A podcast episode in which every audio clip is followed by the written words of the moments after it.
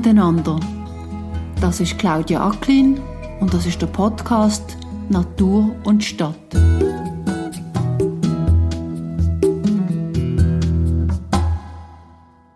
Wir sind Meinung, das ist das Einzige, was wir machen. Obwohl es ja blödeste Weise mit der teuren Körper, also kostet so ein Korb, kostet etwa 300 Franken, bis der Baum gross ist, kostet uns etwa 1000 Franken. Und wenn er mal gross wäre, wenn er jetzt würde wieder nutzen haben wir keinen Verdienst. Wenn die Nutzung er frisst da auf und auf, oder ist er gerne defizitär. Also machen wir dann die Ressourcen ein bisschen verschleudern. Nicht? Aber wir machen es darum, dass wir die wichtigste Baumart bei uns, sagen wir Urwald, können behalten In der Alpenstadt Chur sind ein paar Sachen anders als im Unterland. Die Stadt hat wie andere auch grüne Freiräume, aber auf allen Seiten geht es steil bergauf. Chur liegt auf rund 600 Meter der höchste Punkt ist aber der Galanda mit über 2805 Meter. Chur hat darum rundum Schutzwälder und sogar eigene Maiensäß, Alpweiden und eine Käserei. Die Alpenstadt leidet genauso wie andere Schweizer Städte unter dem Klimawandel. Er ist für sie vielleicht sogar noch ein bisschen extremer, denn wenn es den Schutzwäldern nicht mehr gut geht, dann geht es der Stadt auch nicht mehr gut. Ich habe in Chur zwei Fachleute getroffen, die sich ums Stadtgrün auf der einen Seite und um die Wälder auf der anderen Seite kümmern. Wir haben gerade Toni Jäger gehört, der Leiter Wald und Alpen von Chur, der darüber erzählt hat, wie er die Weisstannen vor dem Wildverbiss retten will. Und jetzt hören wir dann gerade der Urs Tischhauser, der Leiter von der Stadtgärtnerei, der uns das erste Mal erzählt, was alles zum Stadtgrün gehört. Das ist ja die ganze Freiraumfläche, wo, wo der Stadt gehört, wo von der Stadt bewirtschaftet wird. Sei das Kindergärten, Aussenanlagen, Aussenanlagen von Schulhäusern, Spielplätzen, Parkanlagen und dann etwa acht Friedhöfe mit dem Bestattungswesen und dann gibt es sogenanntes Landschaftsgrün. Das ist dann das, wo dann teilweise in die Landschaft übergeht und einen Schnittpunkt haben zum Wald und Alpen. Also Feuchtbiotop oder Trockenwiesen wie zum Beispiel Seidengut oder der Polentenhügel. Das sind sogenannte Landschaftsgrün, sagen wir dem. Kann man sagen, dass es eigentlich bei der Stadt Chur nicht so die typischen Anglos hat, sagen wir jetzt wie Basel oder Zürich, sondern dass es relativ schnell in die Natur geht? Ich glaube, noch ist es so, dass man nicht unmittelbar, also gewisse Gemeinden sind wie eingemeindet, also eben Haltestellen, wo, wo man können sagen, wo fast am nächsten ist in dem Sinn gegen Ems oder gegen Schamfizu oder gegen Trimis-zu, dort hat es schon noch Landwirtschaftsland zwischen ihnen, da kann man schon sagen, es wächst nicht wie zusammen momentan. Und speziell ist auch, dass es eigentlich relativ bald einmal geht, oder? Also, dass es rundum Berge gibt und jetzt mal, wenn man es von klimatechnisch anschaut, eine klassische Hitzeinsel ist. Ja, Chur ist in dem Sinn, also wäre wahrscheinlich übertrieben gesagt, es ist einfach klimatische Hitzeinsel, weil wir durch den Faktor Föhn haben hier. Das macht einen sehr grossen Teil aus.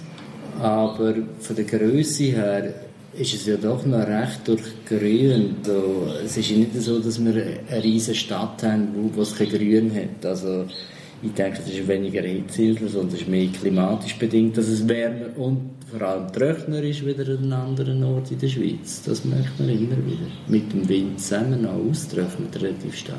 Wenn ich es richtig verstanden habe, ist das auch, können wir sicher später noch oft sogar für Bäume ein großes Problem. Es ist eigentlich, Wärme ist das eine, aber wirklich Trockenheit ist, ist ein großes Problem. Ist denn die wirklich stärker da, als, sagen wir mal, da in, dem, in dieser Alpenstadt, als sagen wir mal im Unterland? Schaffhausen ist wahrscheinlich, aber die haben vielleicht nicht so viel Wind, also andere Wind, nicht so warmen Wind. Aber so Gegensatz zu den Städten ist fast vergleichbar wie im Wallis, was auch sehr trocken ist. Oder? Also das merkt man schon, es ist fast inneralpin. Mit den 700 bis 800 mm pro Jahr bleibt einem nicht mehr so viel übrig. Bäume. Also das merkt man an den Baumartenanteil bei uns. Haben Sie das Gefühl, ein Kur oder eine Kurin hat, hat jetzt eher das Gefühl, weil es rundum genügend Grün hat, müssen sie in der Stadt nicht so viel haben? Oder ist es umgekehrt so, dass sie finden, nein, die Stadt wird ja alles viel verhäuselter und kleiner, bis zunehmend einfach irgendwie auch die Industrie braucht Raum, Siedlungen brauchen Raum. Wie fühlt man sich in Chur? Hat man das Gefühl, da, da kommt einem Natur auch langsam abhanden? Also ich behaupte jetzt mal, für die meisten ist der Leidensdruck noch zu klein. Also man redet noch nicht von einer Versiedlung. Also man hat das wohl auch. Also im Gegensatz eben in diesen paar Jahren haben wir das schon gemerkt, es ist ja recht grösser geworden und auch verdichtetes Bauen und so weiter. Aber ich habe eigentlich das Gefühl, der Leidensdruck ist da wirklich noch kleiner, weil man hat die 10 Minuten ist man dort im Wald, ist man da im Wald oder am Rhein und, und jetzt ist man in der Natur raus, sage ich jetzt einmal. Also das ist wirklich viel länger als 10 Minuten hat man im Stadtgebiet aktuell nie, bis man in der Natur raus ist. Das merkt man, glaube ich, schon ein bisschen in der Einstellung der Leute an, dass es noch nicht so wahnsinnigen Druck gibt, dass man da muss, weiss was begrünen und, und alles, ja, die Sachen, die wahrscheinlich auch längerfristig notwendig sind. Der Toni Jäger ist auf dem Land aufgewachsen und wohnt heute in der Stadt. Wie viele Churer ist er auch in seiner Freizeit in den Bergen und Wäldern unterwegs. Er erklärt, warum für ihn die Wälder so speziell sind. Für einen Normalbürger ist Wald Wald. irgendwann hat es gesehen, bei uns hast du immer wieder immer auch eine Aussicht auf, auf die andere Talseite. Wenn, wenn so ein Einschnitt ist, du hast immer wieder einen, einen Blick gegenüber. Also du siehst gerade im Berg, also das, das Spektrum ist einfach größer. Wenn du als Fuß unterwegs bist, dann laufst auf, weißt du mit der Bahn beim Löschfahren von der Stadt weg. Wenn du zu Fuß unterwegs bist, hast du innerhalb von einer Stunde, hast du, laufst du von der Agglomeration bis in, ins Berggebiet, also auch höhenmäßig, bist auf 1200 Meter oder 1300 Meter. Als vorher angetönt wegen dem Wind, muss schon sagen, eben das, dass Chur der Kessel ist, ist es trockener. Wir haben in den Bergflanken viel mehr Niederschlag als so. Also wir haben von da aus raufschauen, da unter der Höhe über doppelt so viel Niederschlag wie da. Und das Windsystem müssen wir noch ergänzen. Wir haben den Föhn, der sehr warm ist. Und wenn wir keinen Föhn haben, haben wir ein Bergtalwindsystem, das man in den Bergen hat, das man in Luzern weniger oder in Solothurn nicht hat. Also bei uns kommt morgen kommt die Luft von oben ab und dann oder von unten rauf. So schön dass das ist, das ist einfach macht trocken, es trocknet die Luft noch mehr aus. Oder? Selbst wenn es einmal Nebel hat oder Regner ist, Wetter kommt bei uns irgendwann taucht der Wind auf, also wenn es eine höhere Sonne anscheint, zieht das noch. Funktioniert das Salwindsystem und dann trocknet das umso schneller aus. Wenn wir das jetzt noch mal ganz kurz zuerst spiegeln an, an der Stadt, was sind denn die grössten Probleme, die durch das entstehen. Oder jetzt drückt nicht der Wind, der eigentlich Trockenheit bringt, die Höhenlage, die sehr wahrscheinlich noch etwas ausmacht für die Wärme, der Kessel, in dem man doch auch drinnen ist. Was macht das jetzt für die Stadtnatur genau aus? Also was, was müssen Sie machen? Was haben Sie für Herausforderungen, mit denen Sie umgehen?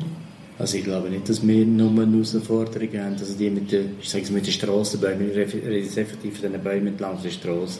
Das ist nicht nur bei uns ein Problem, es ist auch in der ganzen Schweiz ein Problem. Es sind Extremstandorte. Eben das einerseits mit dem Streusalz, mit der Trockenheit, mit dem Wind, in den Häuserschluchten und so weiter. Dort ist sicher die Herausforderung, dass man überhaupt Baumarten findet, die nachher schlussendlich längerfristig können bestehen Und da muss man, oder muss man, ich habe die Ökotypen noch nicht gefunden, die einheimischen, die überall würden wachsen Aber teilweise muss man halt auf, auf ein auswärtige, südländische Arten ausweichen. Und das wird aber auch generell bei allen Pflanzenarten so sein, dass es halt irgendwann immer längerfristig einen Wechsel wird geben von der Pflanzenart. Das, wir wenden da nicht. Das ist wie nach der Eiszeit sind die einzigen, die immer sind Einwanderer, sind eingewandert, sei es vom, vom, vom Süden her oder irgendwo nehmen. Es wird auch in den Siedlungen so gehen. Vielleicht ein bisschen schneller mit der menschlichen Unterstützung. Früher oder später passiert der Wandel, das bin ich überzeugt. Sie da willst du ein bisschen ausprobieren, einmal eine, eine Baumart ausprobieren, wo, wo Sie noch nicht gut kennen, wo Sie schauen, ja. ob, wie reagiert die jetzt zum Beispiel auf die Ja, das haben wir schon lange. Das, das wir, wir, wir, schon lange. wir haben es zurückgebunden, Sie haben mit Götterbaumpflanzen, die sind sehr robust. Trockenheitsresistent, salzresistent, aber wir haben es normal gekriegt. Also, das haben sie mir nicht wollen, also explizit. Und indem wir massiv bekämpft, wenn wir eine Aktion gestartet, also haben wir eine Aktion gestartet, ich, wir haben verlangt, dass sie müssen, auf Stadtgebiet die Götterbäume wieder wegtun. Immer haben wir einen Weg gefunden. Wir haben nicht gewusst, dass die so invasiv werden und im Wald sich auch vermehren. Und wir haben es im Wald haben wir es im Griff, im Rücken, immer noch keine. Und Private, die der hin, das ist ja lange, haben wir das Dorf gepflanzt, haben wir es gepflanzt. Das ist eigentlich heute noch. Aber äh, wir haben eine Aktion gestartet die Leute aufmerksam gemacht und gesagt, wir tun es äh, zum halben Preis weg. Weil wir einfach den Samen nicht wollen. Oder die Götterbäume haben wir schon lange abgelehnt, die Götterbäume sind zum Teil 80-jährig, die man, die man hier ja, hat als Kur. Aber sie haben sich nicht versammelt im Wald. Oder? Und das ist die Klimaerwärmung, die jetzt eine Rolle spielt. Jetzt fangen sich die an verwildern im Wald. Und im Wald wollen wir es nicht. Werden es Mut irgendwann werden wir es haben. Wir können es eindämmen. Momentan gewinnen wir den Kampf noch. Dem Essigbaum auch, man so leider nicht mehr, den können wir nur noch einschränken. Aber es ist eine Einschränkung. Hanke wissen wir aber, dass wir mit der, also der Klimaerwärmung, wo eben der Baum der Stress, oder wie der Urs gesagt hat, die Bäume sind schon gestresst in diesem Ort, also im Stadtgebiet. Auch Umwelteinflüsse, äh, inklusive wenig Wurzelraum, wenig, weniger Wasser, wärmere Temperaturen, das müssen wir nicht verlügen, das ist so. Und die wärmeren Temperaturen werden für die Bäume weniger Stress sein als, als wenig Wasser. 2018 hat es eigentlich ganz um nicht geregnet. Also eine ganze Vegetationszeit ohne Regen so gewesen, muss man sagen, geht zum Wald gut. Dort haben wir den Vorteil von diesen steilen Bergflanken. Wir sind schnell in unserer nächsten Zone.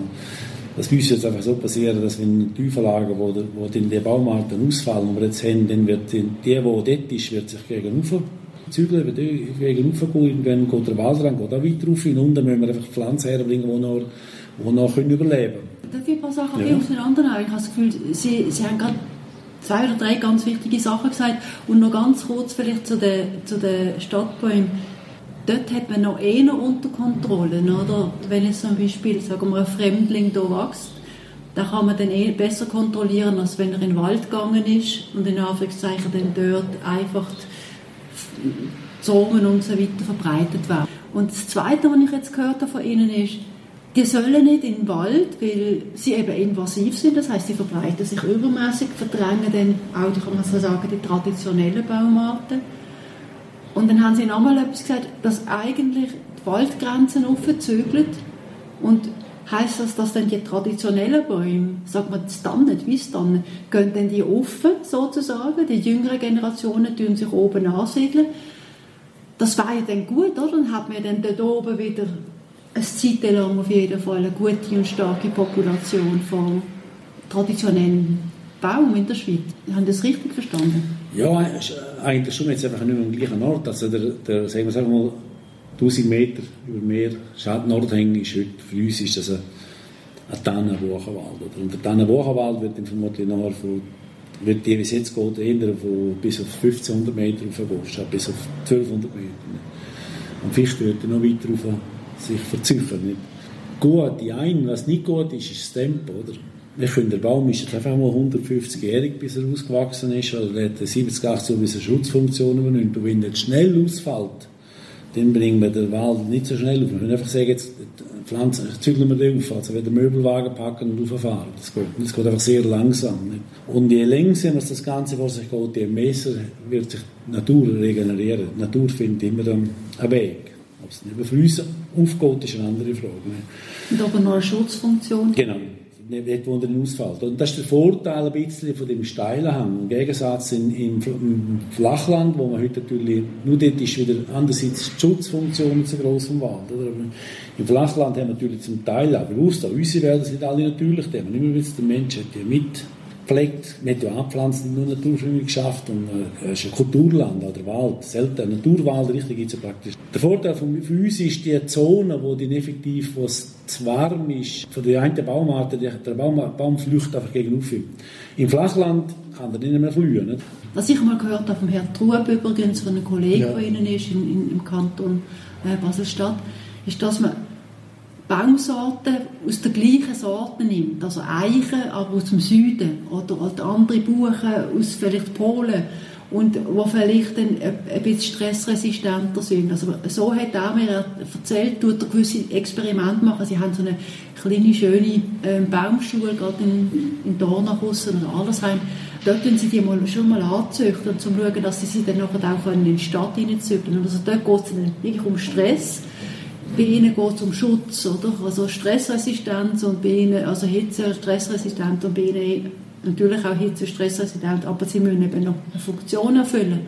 Also wie, wie, wie gehen sie um? Tun sie experimentieren? Tun sie gewisse Bäume ausprobieren? dafür hat man ja eigentlich fast keine Zeit, oder? Weil das geht das Problem, wenn, wenn das, was sagen, das Tempo, man hat die Zeit nicht, man macht ja auch bei uns, ja, will man Bäume man anpflanzen, in Meierfeld ist so Kultur gemacht, man dort Bäume anpflanzen und dort dann quasi sagen, welche Sorten denn in 80, 100 Jahren am besten auf die Töchter reagieren. Das ist Sport. Dann, dann wird der Samen geholt, geht, bis er wieder groß ist. Also bis ein Baum eine Schutzfunktion übernimmt. Ein normaler Baum geht 50 bis 70 Jahre. Also bis 130 Jahre können wir nicht warten, das Klimawärme geht schneller. Dort haben wir fast keine Chance. Das schon, wir können Douglas, ja. Douglas ist eigentlich auch ein, ein Neophyt, importiert von Amerika. Funktioniert bei uns sehr gut, ist sehr trockenheitsresistent. Wäre auch interessant, waldwirtschaftlich, also vom, vom Nutzwert her, aber äh, sehr, sehr wildanfällig. Also wir bringen Douglas nicht auf natürlich, die wird es wild abfressen. Und die, die abfressen, schälen es. Das gleiche mit der Weiss dann. Also das ist bei uns ein riesen Störfaktor, der die Wildproblematik zu ganz anderen Problematik her. Dann gibt es auch Baumarten, weil auch Baumarten wie äh, Ahorn oder vor allem Ahorn, Kriesi, Ulma, wo eigentlich, Ulma, wo sowieso schon abstirbt, kann man auch vergessen. Äh, Linde, die eigentlich noch resistent wäre, aber die, die, die bringen, wir können fast nicht verjüngen wegen, wegen Wildeinfluss. Und uns, die momentane Strategie, für mich ist es effektiv so, der Altwald ist weniger resistent als der Junge, das heißt, es ist schneller in der Gefährdung oder nicht so widerstandsfähig. Also wir werden wir, momentan setzen wir den Hebel an, dass wir möglichst viele Waldparzellen, wo wir, wo wir denken, ja, könnte man auch noch warten, das ist, gibt ja nur Aufwand, Wartefrühung, dass wir relativ früh reingehen, früh Frühungen zum junge Bäume herbringen, auch wenn sie die gleichen Baumarten sind, aber sie verlieren natürlich dumme Bedingungen besser. Die Verjüngung, der Umsetzpunkt, Umsetzpunkt von der Waldgeneration, die vielleicht 200 Jahre war, der setzen wir oben ab. Also man tut vielleicht mit 100, 150 Jahren schon relativ starke Verjüngung setzen, dass die Bäume nicht so alt werden.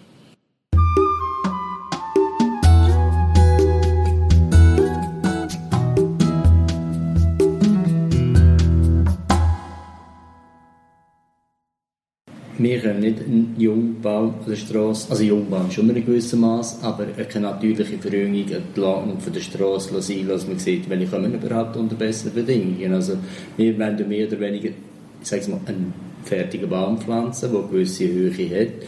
Und das geht dann über Jahre, bis wir die Züchtungen hätten.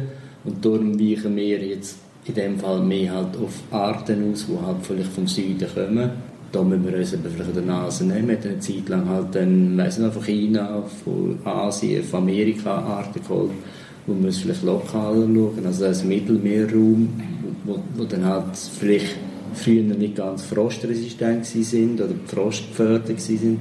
Und ich glaube, dort müssen wir ein Augenmerk darauf legen, dass wir auf solche Arten ausweichen. Eben, sei es eine, eine zerreiche, eine steinreiche, die nicht weiter wegkommen. Also es ist ein Tessin hinten, also ein bisschen unten dran kommen die ja natürlicherweise vor. Also die Dings müssen wir gehen. Und jetzt ein bisschen, ich ein widersprechen. Eben, da sehen wir jetzt mit dem, du sagst, Wärme macht nicht viel aus, aber die, genau diese Wärme macht natürlich etwas aus. Wenn wir einen, Fröst, einen späteren Frostzeitpunkt haben, den wir in 2018 ja nicht hatten, ein extrem Sprottenfrist, und dann gibt es Schnee auf einen Klapp, Blätter sind noch dran, dann verjagt es die Bäume. Also sie reißt die erst oben runter, oder? Und das haben wir ja auch müssen lernen. Jetzt müssen wir irgendwo einen, einen, Mittelweg finden, wo einerseits Blätter gleich noch runterfallen, wenn es auch nicht so extremer Frost ist, dass wenn der Schnee kommt, dass nicht alles zusammenreißt. Also das ist, das Spannungsfeld wird schon noch, noch ein bisschen grösser. Also wenn es Vegetation ist, wenn es Schnee und Dings hat, dann ist, macht Temperatur nichts, wenn der Baum genug Wasser hat, das ist es, da gebe ich dir recht. Eben, ist einfach dann, wenn der Blätter okay, wenn er sich dann noch länger dran hat im Gegenwinter rein, dann kommt das andere wieder. Oder wenn der Schnee kommt, wenn er nicht so kommt. Also das Wir haben so eine Situation Anfang April gehabt, jetzt in Bern. Da hat es ja auch mal äh, einen Tag oder anderthalb einfach nur geschneit, oder? Das ist nachher fast wie ein Brett gelegen über unseren Büschen, die wir haben bei uns im Garten. Und wir haben eine Sternmagnolie, ich bin die nachher geschüttelt, oder? Ich gefunden, das geht nicht, das bricht mir ja das Zeug ab. Also, ich bin sie wirklich geschüttelt und gefunden, ich, ich kann da nicht zuschauen. Also, das, das Wärme eins, oder? Aber, aber eben plötzliche Schneelast, dann ist ja nochmal ganz ein anderes Bier. Und wenn man, wie Sie sagen, dann plötzlich einen, einen südlichen Baum hat, der von dem man nicht sehr viel versteht, sozusagen genetisch nicht viel versteht, dann hat man auf der anderen Seite wieder ein Problem. Also es ist eine sehr knifflige Situation. Das ist das Problem von der Klimaerwärmung, wenn schon wärmer. Und gerade die frühen Niederschläge, also es, es kann trotzdem Klimaerwärmung, kann es äh, sehr früh mal Schnee bis Abend gehen, also wieder die, das Wetterphänomen, also mit den intensiven Niederschlägen, wo es vielleicht vorher hätte nach einem Tag gehört regnen und heute regnet es zwei Tage, zwei Tage schneit es eben schon, oder? Und bis ganz an, also fast extremer als vorher und dasselbe ist im Frühlingssport. Und das ist, eher wie wir auch im Wald, auch wir im Wald, wo mit auch probieren, mit anderen Baumarten zu arbeiten. Eben als Beispiel Eichen, wo man nicht gerne hat, man weiß, sie ist resistent, auch gegen die Wärme, gegen die Trockenheit. Und gerade Eichen, die Blätter lassen nicht gehen, die jungen Eichen. Und dann drückt es uns im Herbst, beim ersten frühen, frühen Schnee im Oktober, in der vollen in den Blättern drückt sie noch rum. Oder? Früher war ja Fuhr, mal 13, 14 Prozent ist Laubwald, alles andere Nadelholz. Vor allem Fichte und Tannen. Und heute im Jungwald haben wir heute schon über 50% Laubholz, also mehr als die Hälfte. Es ist schon klar, die Stammzahlen sind natürlich im Jungwald eh grösser. Ich glaube, was verrückt ist, einfach bei einem Baum, oder, der eigentlich älter wird als wir werden, oder? Das ist Doppelzahl. Ist wirklich, es ist der permanente Wechsel, wo wir als Menschen auch irgendwie noch können, mental zumindest nachvollziehen, okay, wir haben jetzt alle Arten von Sachen, wo wir jetzt noch nicht gewusst haben, dass die sie gibt, aber jetzt passieren sie und das müssen wir uns darauf einstellen. Sie können sich nicht darauf einstellen, wegen ihrem Lebensalter, oder? Mhm. Also, von dem her haben sie wie keine Chance, den Wandel mitzumachen. Und das gilt übrigens auch für andere natürlich, ja, ja. auch für Tierarten, die keine Chance haben, gewisse Wandel mitzumachen, weil das genetisch gar nicht dazu kommen, sich zu ändern. Oder früher haben sie Jahrhunderte gehabt, um sich genetisch anzupassen. Das ist jetzt einfach gut, aber plötzlich nicht mehr. Das ist eben das Zeitfenster. Aber ja. Klimaänderung haben wir immer gehabt, auf oder ab. Aber das ist immer alles viel längsamer gegangen als heute. Mhm. wenn es schnell gegangen ist, wissen wir nicht genau. Ich meine, ja, seit sind wir von dem. Dann hat es ja auch, sagen wir, Steinzeit, Dinosaurier, das ist mir ja schnell gegangen, oder? Das ganze Ding ausgestorben. Nicht? Und dann ist ja, eben, dann geht viel kaputt. Und momentan geht es eben schnell, die Klimaerwärmung geht sehr schnell und darum sage ich, geht da viel kaputt. Mhm. Wird. Wir überschauen das gar nicht als einzelne Menschen, oder was jetzt gerade passiert, die Beschleunigung. Und also ich denke auch, dass es dramatisch ist, ähm, im Sinne von, man muss beabschieden auch von gewissen Sachen, wie der Wald früher gesehen ist oder an gewissen Stellen gesehen ist wie gewisse Tierarten, die es gegeben hat, ähm, gewisse Pflanzen, die ich zum Beispiel auch nicht mehr gesehen habe, die ich als Kind noch gesehen habe bei mir in der Umgebung.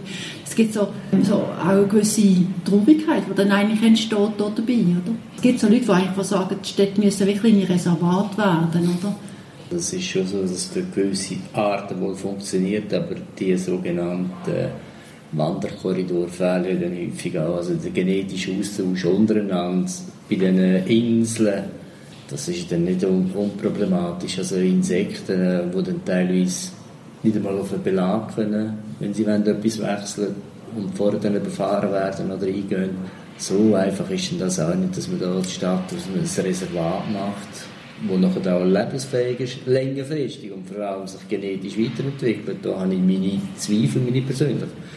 Das ist, das ist ja erwiesen, dass Biodiversität in der Stadt grundsätzlich größer ist, als heute in intensiven Landwirtschaft. Das ist so, Punkt, fertig. Aber es hat verschiedene Gründe, es verschiedene Lebensräume gibt. Sie haben einen Bahndamm, wo verschiedene Arten Dings wachsen. Sie haben einen Strassenrand, wo etwas anderes macht. Sie haben einen Hausgarten, wo etwas wächst.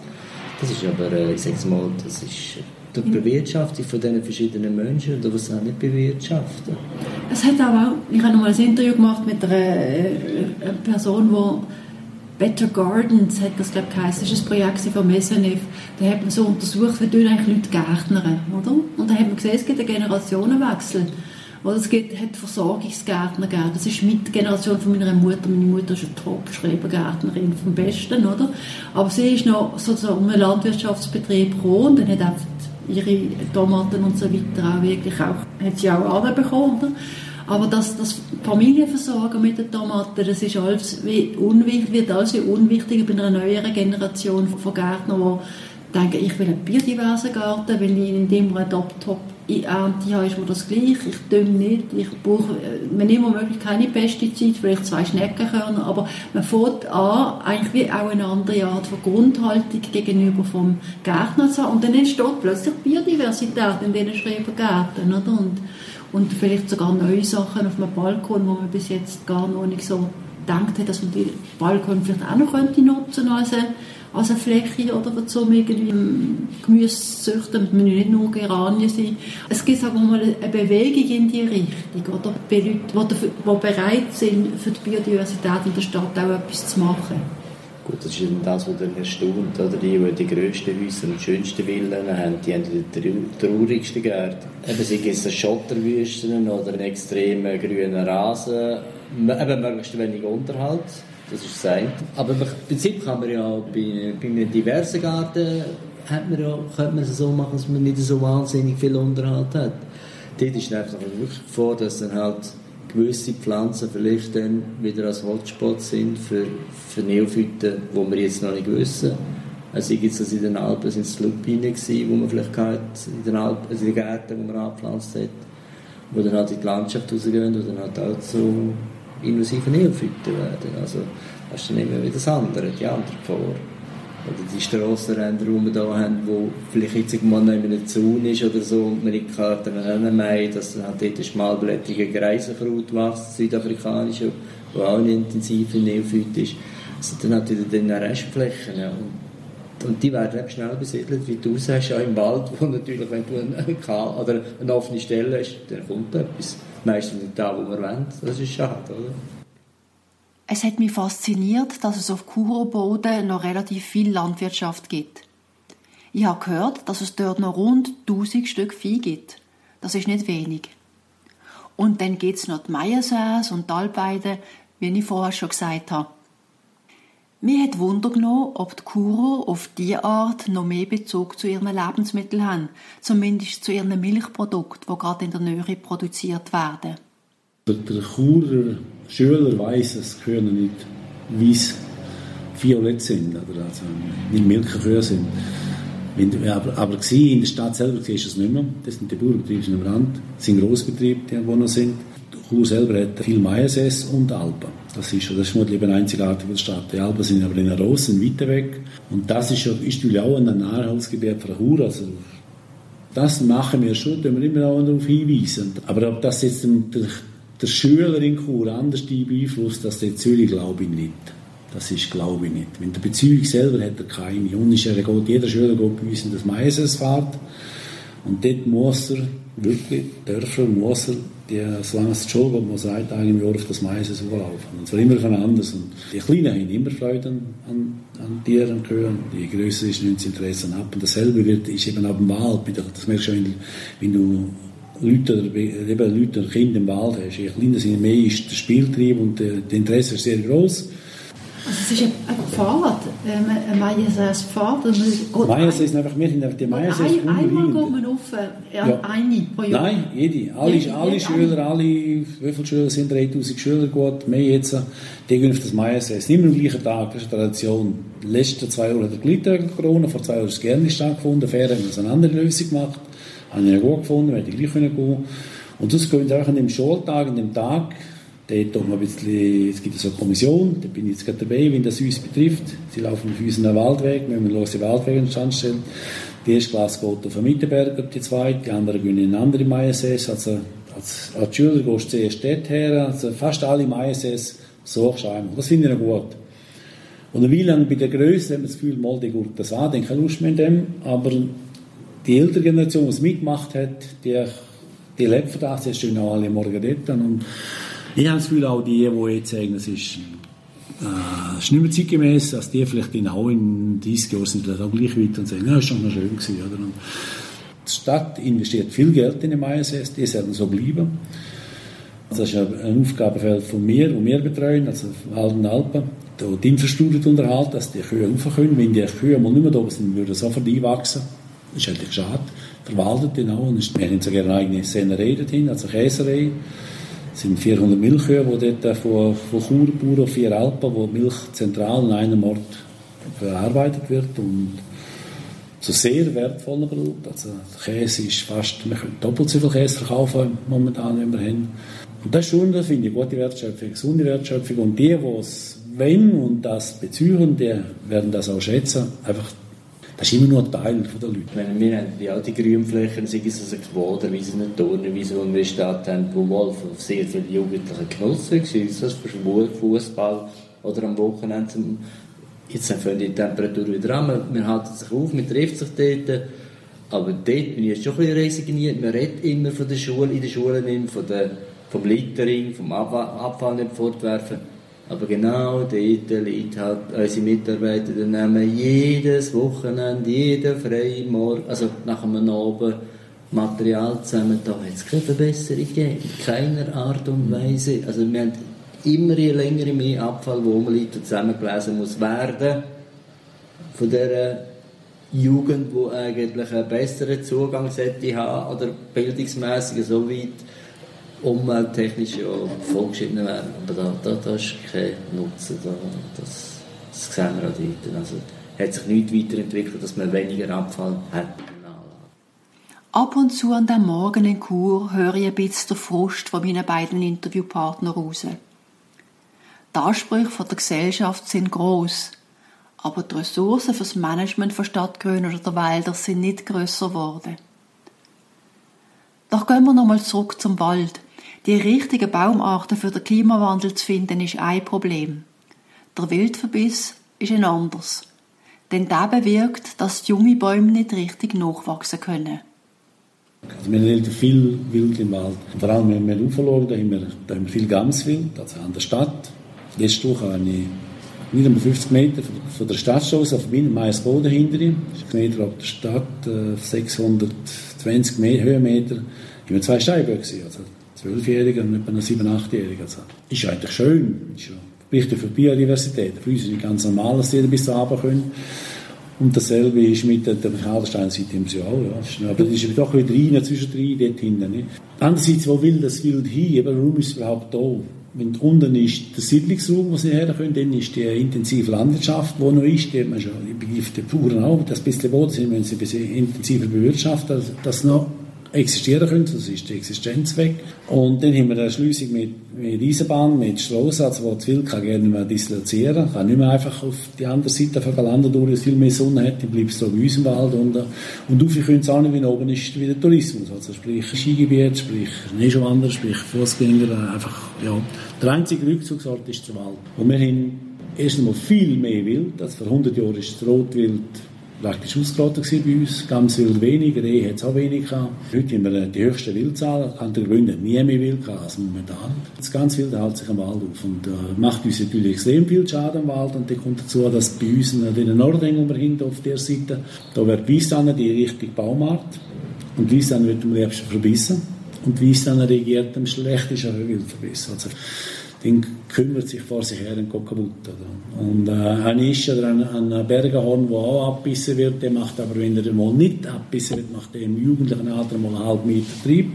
Also zweimal in Abbiss ist ein grosser Weissanner, der vielleicht 5, 2, 3 cm, maximum 5 cm wächst, ist natürlich 20 Jahre in der Verbissphase, wird nicht 20 Jahre praktisch immer abgefressen, also kommt sie nicht. Das ist einfach aufwendig. Da sind wir zum Teil jetzt in Milan, den Weissanner künstlich einpflanzen oder auch Naturfilme hat, wenn wir mit massiven, teuren Gitter einzäunen, damit sie sehr gross werden. Nicht, dass wir können sagen, wir haben noch einen Weisstannenwald es effektiv in denen halt nur noch zum Weisstannen zu behalten, dass wir auch in 100 Jahren noch Samenbäume hin, wenn das vielleicht das wieder anders wird mit dem Druck, dass wir einfach noch Samenbäume hin im Wald, wo können sich natürlich verjüngen und Weisstannen weiter wachsen. Oder die Bäume, die wir pflanzen, die wir so gerne Zapfen nennen, Herbst und September Reif sind und gehen die im Pflanzgarten zum Verschonen, zum nachziehen, damit, damit sie auch die einheimischen Baumarten beibehalten. Das ist einfach das oberste Ziel für uns. Und wenn wir die Naturfrühung könnten wir auch schaffen, aber Naturfrühung hat einmal auf 7, 8 Jahre bis 10 Jahre, bis einmal so groß ist, wie wir den Pflanzgarten holen. Also macht man den Umweg,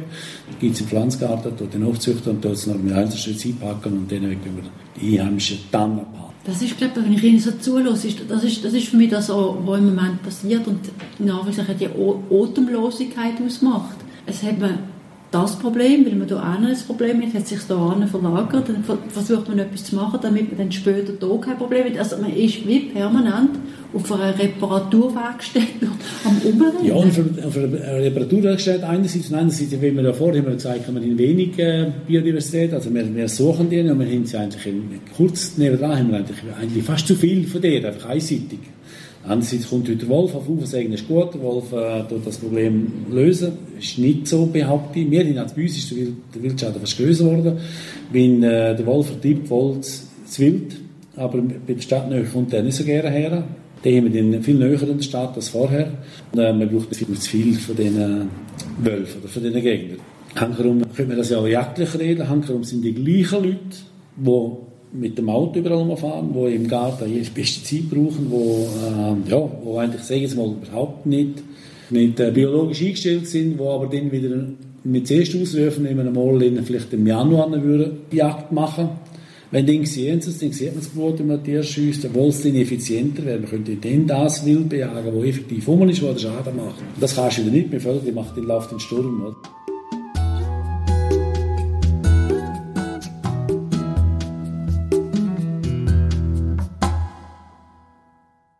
Ich glaube, Toleranz oder eben nicht sich selber in den Mittelpunkt setzen, dass man ins Grosse sehen Also, jeder hat gerne Bäume.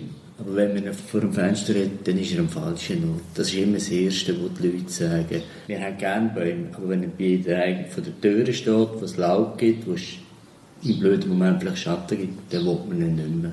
Und das, die Toleranz, wünschte ich mir für jeden und jeder in Stadt Chur. Also eben ein bisschen über die Nasenspitze rausdenken.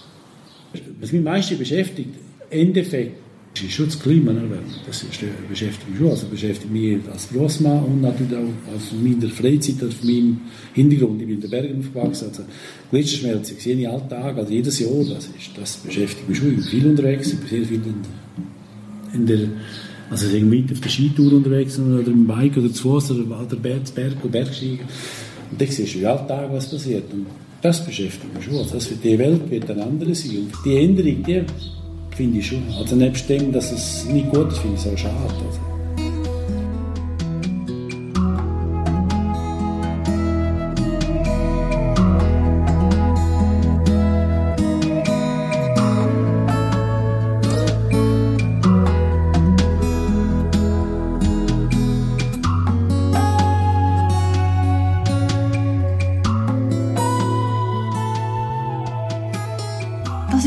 Folge von Natur und Stadt gesehen und ich hoffe, dass es Ihnen gefallen hat.